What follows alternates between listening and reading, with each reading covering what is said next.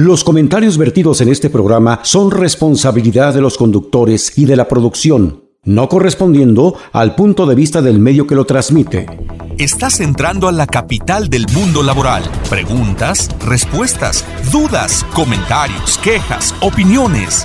Todo esto y más bajo la conducción del licenciado Víctor Hugo Pérez y el doctor Jorge Díaz Galindo. Un concepto diferente de la radio Inicia Enfoque Laboral de Ley. ¿Cómo están amigas y amigos? Qué gusto saludarlos. Muy buenos días. Pues ya de lleno, de lleno en el mes de abril, con ánimo renovado como siempre. Aquí estamos a sus órdenes en este espacio radiofónico hecho por y para trabajadores con temas muy novedosos porque, ¿qué creen? Ya estamos en la famosa veda electoral, pero esto nos da el espacio excelente, como dijo aquel, como anillo al dedo, para que tengamos invitados de lujo, invitados que tienen actividades que tienen que ver de manera muy directa con la situación y el tema laboral, productividad, competitividad, y todos ustedes verán cómo vamos a ir eh, invitando a distinguidos miembros, a distinguidas personajes, y hoy iniciamos esta tanda, dicho con todo respeto, de personajes muy importantes y que nos van a permitir hablar de donde ellos son expertos. Hoy por eso me da muchísimo gusto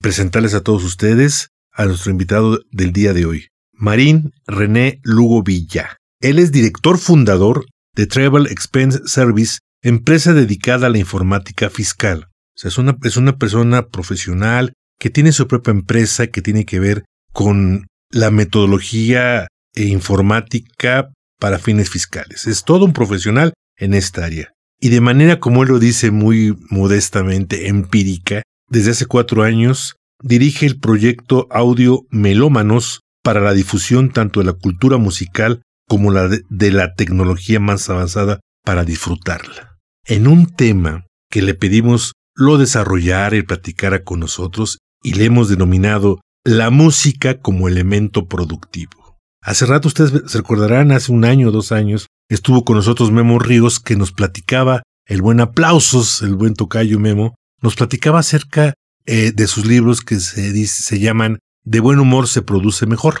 Él hablaba de cómo el estado de ánimo en buen humor permite ser más productivos. Pues aquí vamos a tener como tema, como invitado especial, a la reina, a la música, a la música como elemento productivo. René, como te decimos las gentes que te admiramos y te queremos, muchísimas gracias y bienvenido a este tu espacio radiofónico. Pues primero que nada, Jorge, muchísimas gracias por la invitación y a tu auditorio y tu nutrido auditorio, por cierto, eh, agradecerle su tiempo y la oportunidad de compartir con ustedes un poquito de esta fascinante señal que nos puede enviar la música desde un punto de vista completamente diferente al que solemos entenderla y que viene muy acorde a lo que tú promueves y difundes en tus muy interesantes programas, ¿no? Pero yo quisiera que antes que entramos al tema, que es un tema que nos va a llevar bastante tiempo porque tenemos que entender cómo la música nos pega, por llamarle de alguna forma, nos llega, nos toca aquellas fibras nerviosas, aquella sensibilidad. Y yo, escuchando alguna vez a René, decía, cuando yo tengo que crear algo en mi empresa, les digo, cállense, espérense tantito. Pongo música, escucho la música, y yo siento cómo empiezan a caer las ideas, una tras otra, una tras otra. Empiezo a, a depurar las más viables, las más objetivas para el tema que tengo que, que tenemos que resolver. Y ahora sí les digo, tome nota. Entonces es un creativo, es un agente, un personaje que vive por y para la música. Yo quisiera que me pudieras, nos pudieras, perdón, hablar de tu proyecto, de cómo, hace cuánto nació tu proyecto, que eh, los que hemos tenido oportunidad de conocerlo, el proyecto Audio Melómanos y por qué nace este proyecto, porque es muy interesante. Escúchenlo, compañeros. Pues muchas gracias por la oportunidad de platicar con esto. La realidad es que el proyecto Audio Melómanos nació por diversión. Es totalmente un hobby, un, entretenimiento. No vives de eso, me queda claro. No vivo de ello. La realidad es que nació por mi gusto por la música. Yo tuve la suerte de tener una educación musical desde muy joven, tanto en la casa paterna como por parte de personas muy cercanas a mí. Don Israel Terán, que fue por mucho tiempo primer chelo de la Filarmónica de la UNAM, y eh, familiares y amigos eh, cercanos de la familia que me eh, permitieron tener gran acercamiento hacia la música y hacia la cultura musical y hacia la tecnología. Y descubrí con el tiempo y con los años que la típicamente en la comunidad a la que le gusta la música existe una disociación.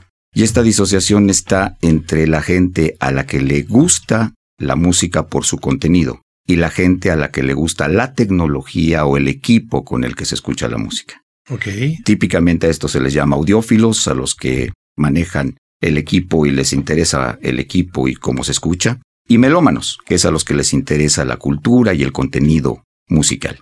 ¿Tú qué eres? Yo soy audiomelómano. Ok. Por de ahí el nombre. De hecho, si tú ves el logo de la, del proyecto, el proyecto se llama Audiomelómanos, que es un término que no existe, no, no existía, lo, lo acuñamos nosotros. Y la idea es precisamente el logotipo de Audiomelómanos es una onda que une a las palabras audio y melómanos. Y el simbolismo de esto es unir audiófilos y melómanos que típicamente están enemistados porque el audiófilo considera que el melómano no tiene el dinero para poder tener un buen equipo. Ok. Y el melómano considera que el audiófilo es un ignorante porque no le interesa la cultura de la música. O sea, a ti te gusta Entonces, para hacer una disección de la música, entendido como una bella arte, un arte bella, pues. Absolutamente lo es. La, la música, y vamos a diseccionarla en su contenido, ¿no? ¿Mm? Por aquí tenemos al contenido y por aquí tenemos, haciendo una disección, repito, a lo mejor un poquito arbitraria de mi parte, tenemos la forma en la que se interpreta X, X música, ¿no? Sí, puede ser esa parte, pero más bien orientado a la grabación, a la, a la calidad de la grabación. Ya estamos hablando de la grabación. Ya estamos hablando de la parte que tiene que ver con la tecnología y con la capacidad que tenga los diferentes equipos de sonido para reproducir esta obra, ¿no? O las diferentes Sí. obras.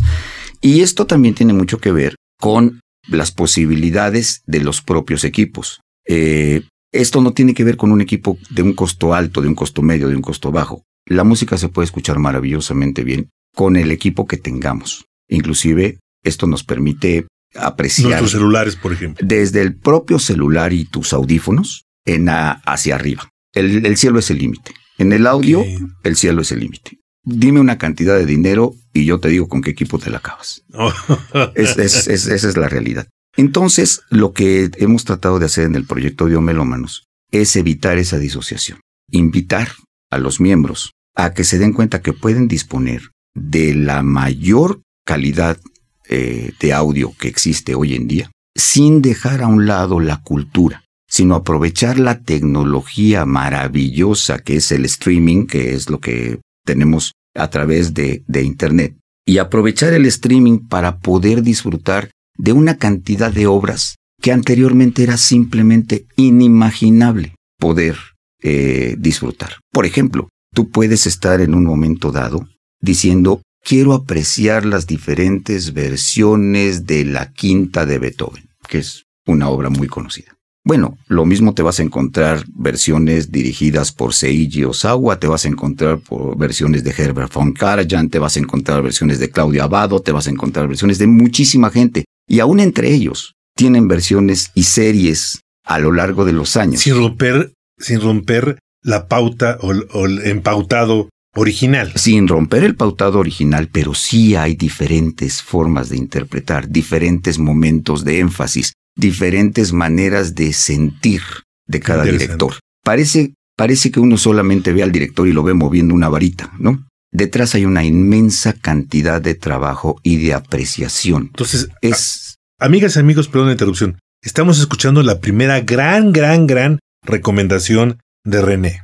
Escuchemos, nos ponía como ejemplo la quinta sinfonía de Beethoven. Escuchémosla con varios intérpretes. es correcto. Es la primera recomendación. Y en nuestros celulares con nuestros audífonos, si empezamos desde lo más básico hasta llegar a complejidades más grandes, y me estoy hablando que pues yo escucho música en mi celular. Entonces, así como un servidor, hay millones de personas que están escuchando. Pero entonces, no es tan importante, ojo, no es tan importante en el común denominador de las personas que tengan un super aparatazo. Me acuerdo yo en los 70, uf, 80 cuando empezaban los, los eh, equipos de sonido de los carros. que el Pioneer, que el Sony, que esto, Alpine. Otro, al Alpine, ¿te acuerdas? y que la bocina. Entonces, los fifís de aquella época, bueno, pues, se gastaban una lanísima que a veces decía, sí, parecía discoteca andando. Ah, ojo, por los que no saben, la discoteca de mi época y de René son los santos de ahorita. Sí, claro, seguro. Así es. Y yo decía, eso no es música, es ruido, ¿no? Es ruido. Pero ahora nos está diciendo René algo muy importante. No, sí, sí tiene que ver la fidelidad de los aparatos, pero ya con esta gran tecnología, que también les comento, René es un gran eh, estudio, estudioso e, y, virtuoso de la tecnología de la música, de cómo transformarla en una altísima calidad. Ahí se los dejo para que después nos los comente René. Pero nos decía el primer tema, una, una canción, ponía la quinta sinfonía, a ver si ahorita nos pones otro ejemplo, escúchela con varios intérpretes. A ver, una, una música, una canción popular, que, tú, que, tu, que a tu memoria venga en este momento, escucharlos con varios intérpretes para que podamos diferenciar el feeling de esta canción. Desde luego, mira, yo creo que tenemos en la, eh, afortunadamente en México tenemos una inmensa, inmensa tradición musical y una grandísima cultura, un acervo musical enorme, donde hemos tenido a lo largo de los años maravillosos intérpretes, maravillosas eh, organizaciones musicales y que nos han dejado legados fantásticos, ¿no? Uno puede tomar cualquier canción de Armando Manzanero, por ejemplo, algunas de las canciones más significativas de él, canciones que en su momento cantó, que te digo, Marco Antonio Muñiz, por ejemplo. Sí, si uno escucha El despertar y lo escuchas con Marco Antonio Muñiz y lo escuchas con cualquier otro intérprete, puedes aprender y entender los diferentes sentimientos que cada persona le puso a su interpretación. Y hay gente que dice, no, a mí me gusta más la de Marco Antonio, y hay gente que dice, no, a mí me gusta más la de eh, Carlos Lico, y a mí me gusta más la de el propio Manzanero. Entonces, ahí es donde se abre la diversidad en, la, en, la, en lo que la música te transmite. Y eso es lo más importante. No hay música buena y música mala. No, eso no existe. Toda la música es valiosa, todos los géneros musicales tienen riqueza, todos, absolutamente todos. Lo importante es que la música te transmita. Eso es lo más importante. Por ejemplo, te escuché a ti en una de tus conferencias, porque déjame decirle que él es una persona que lo invitan mucho a dar pláticas en grupo de amigos, pero también en grupos más grandes, en, en estudiantes, en profesionales, profesionales de la música, etcétera, etcétera. Y nos ponía como ejemplo la música, el reggaetón. El reggaetón, correcto. Es esa, esa anécdota que tú platicas, antes de entrar ya de tema, de nuestra entrada a nuestro tema, ¿lo podría repetir, por favor, de cómo, es el reggaetón que a muchos de nosotros pues, nos alucina, la verdad? Y ahorita les, ahorita les va a decir por qué a mí me alucina. Él lo va a decir porque él me dijo por qué lo, lo alucino y su origen, este, el raíz, ¿verdad? Sí, claro. Bueno, el reggaetón es un ejemplo perfecto de que muchas veces el, el sentido que se le da a un género es lo que hace que tratemos de proscribir o, nos desagrade un género. El reggaetón en realidad es una derivación del reggae de Jamaica. Ok.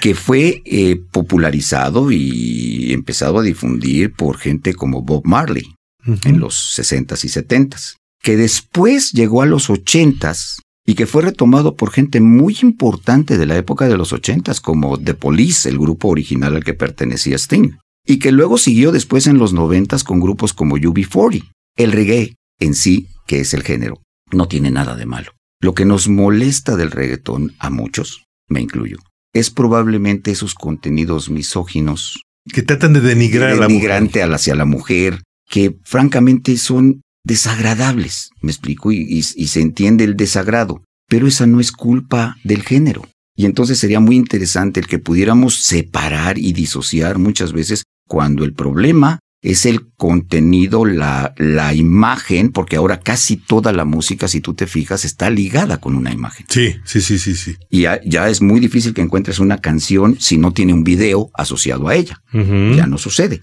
Y videos a veces muy explícitos. Y videos muy explícitos de, de, eh, dudosa moral, ¿no? Entonces, cuando eso sucede, pues el desagrado viene, pero viene no respecto al género musical, no es la música, sino es el mensaje que están transmitiéndote con la música.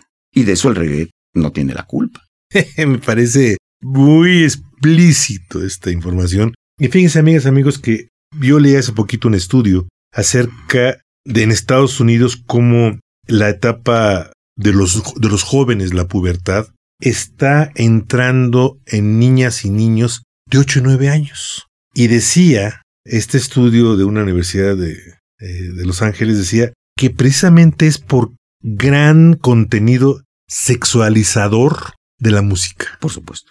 Entonces, niños que empiezan ese despertar, pero mal orientados. O sin orientación. De to- de- O sin orientación. Sin ninguna orientación. Entonces, cuando yo escuché esto y cuando veo que algunos radiofusores, algunas estaciones de radio, bla, bla, bla, le dan mucha importancia al reggaetón. Y yo que soy muy mal pensado dije, no tendrá que ver estas situaciones, y me voy al extremo y por favor corrígeme si estoy alucinando, con estas situaciones en donde están incitando e invitando al final al consumo de drogas con un ambiente netamente mercantilista, consumidor, este en- Desorientador. desorientador, en donde, bueno, lo que menos les importa a estas gentes es la, el arte de la música. Ellos quieren vender su producto, quieren, si te fumas, si te metes, si te, eh, este producto vas a escuchar y te vas a sentir más mujer, más hombre. Y entonces ya tenemos cómo, lo que nos decía precisamente René,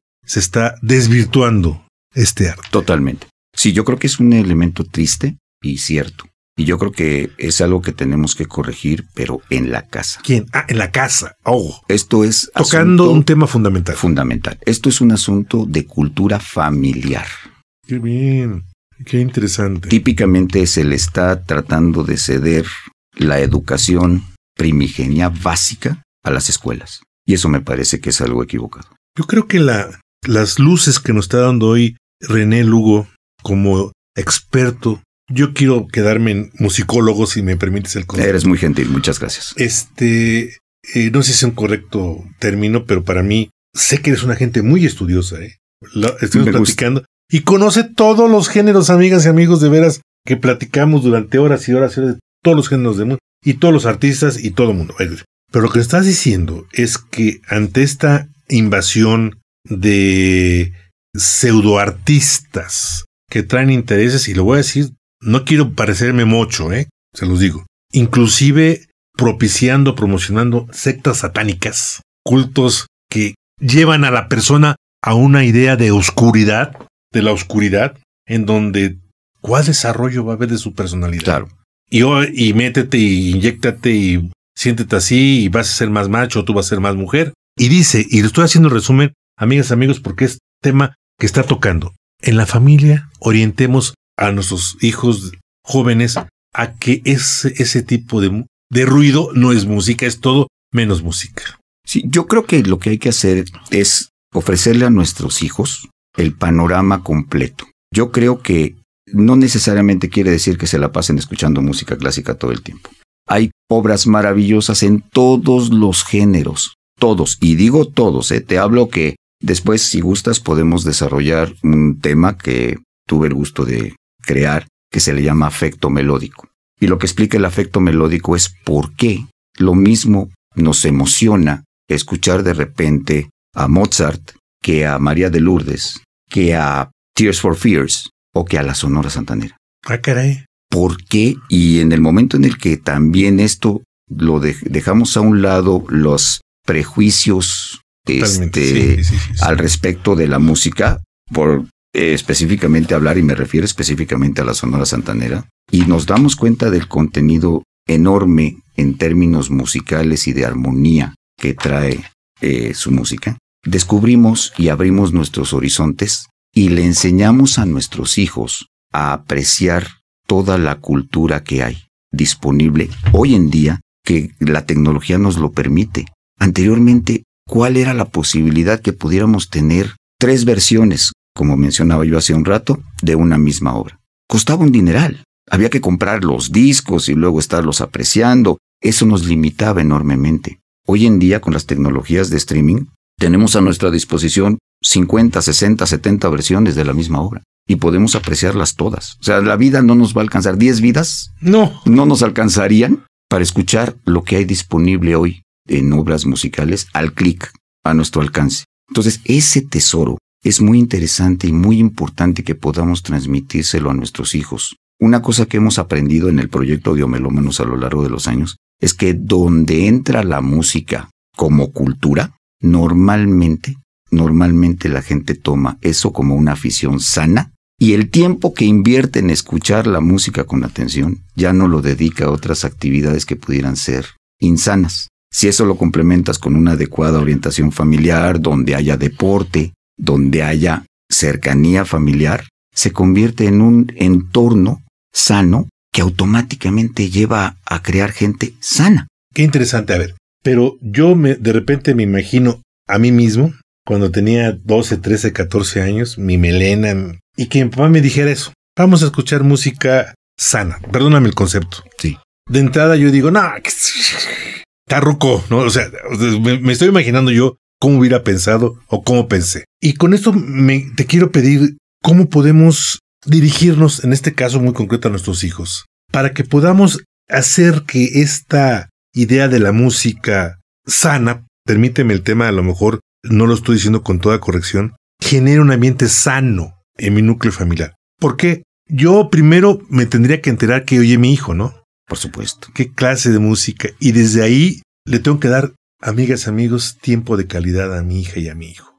A ver, vamos a escuchar música. Papá, vamos a escuchar la música. Entonces, siempre me pone un reggaetón y que yo aquí y tú allá y que... ¿Cuál sería la reacción de yo como papá ante lo que está oyendo él? ¿Qué me aconsejas? ¿Qué sugieres que esta música... ¿Cómo le digo? Oye, esta música trae un mensaje negativo hacia la figura femenina. Yo lo primero que haría sería, y te lo voy a decir con mi propio ejemplo, con mi hijo. Mi hijo tiene hoy en día 30 años.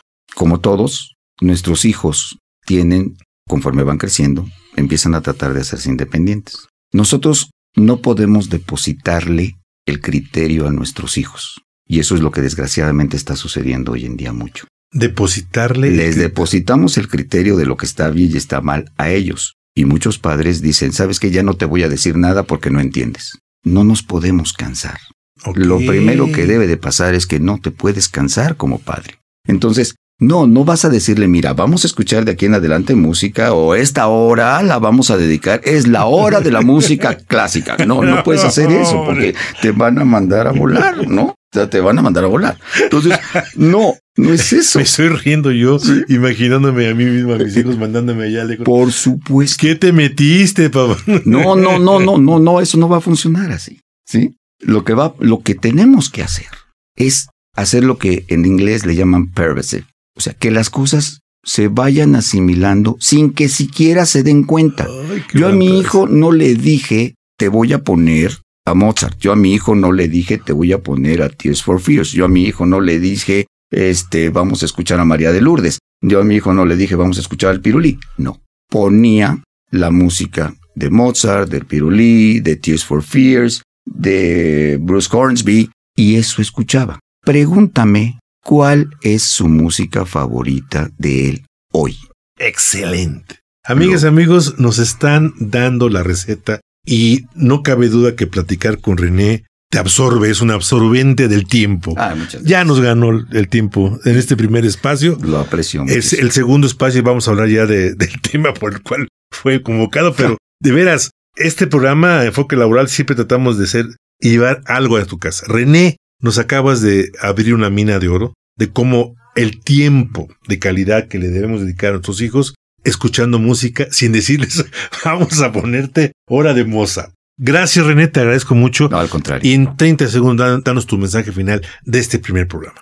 Pues la invitación sería, la música es solo un vehículo. Lo más importante es el, lo que viene atrás y la razón por la que lo hacemos. Y es, si se trata de nuestro entorno familiar, que eh, tomemos nuestra responsabilidad como adultos y no le cedamos a nuestros hijos la responsabilidad de ser ellos los que entiendan, sino nosotros seamos los que les transmitamos y les transmitamos y no nos cansemos nunca de transmitir el mensaje de lo que es correcto. Maravilloso. Muchas gracias a Marín René Lugo Villa. Este es su nombre real, como él se presenta, real como le gusta que se presenten, pero los amigos nos permite decirles René Lugo y que de alguna manera como musicólogo, como gente que tiene toda la experiencia del mundo, aparte de que su profesión es la informática fiscal. Él es director y dirige el proyecto Audio Melómanos. Muchísimas gracias, René. Al contrario. La semana que entra, amigas y amigos, nos volvemos a escuchar para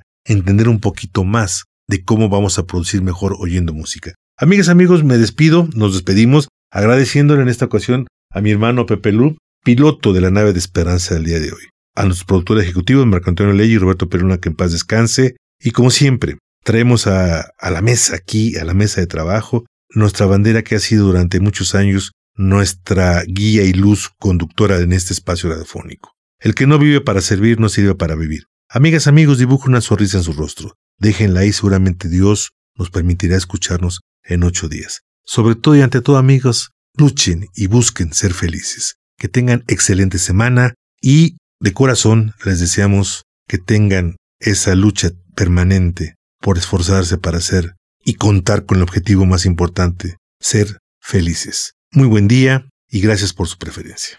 Escuchaste Enfoque Laboral de Ley con Víctor Hugo Pérez y Jorge Díaz Galindo. Por Radio Mexiquense, una radio diferente.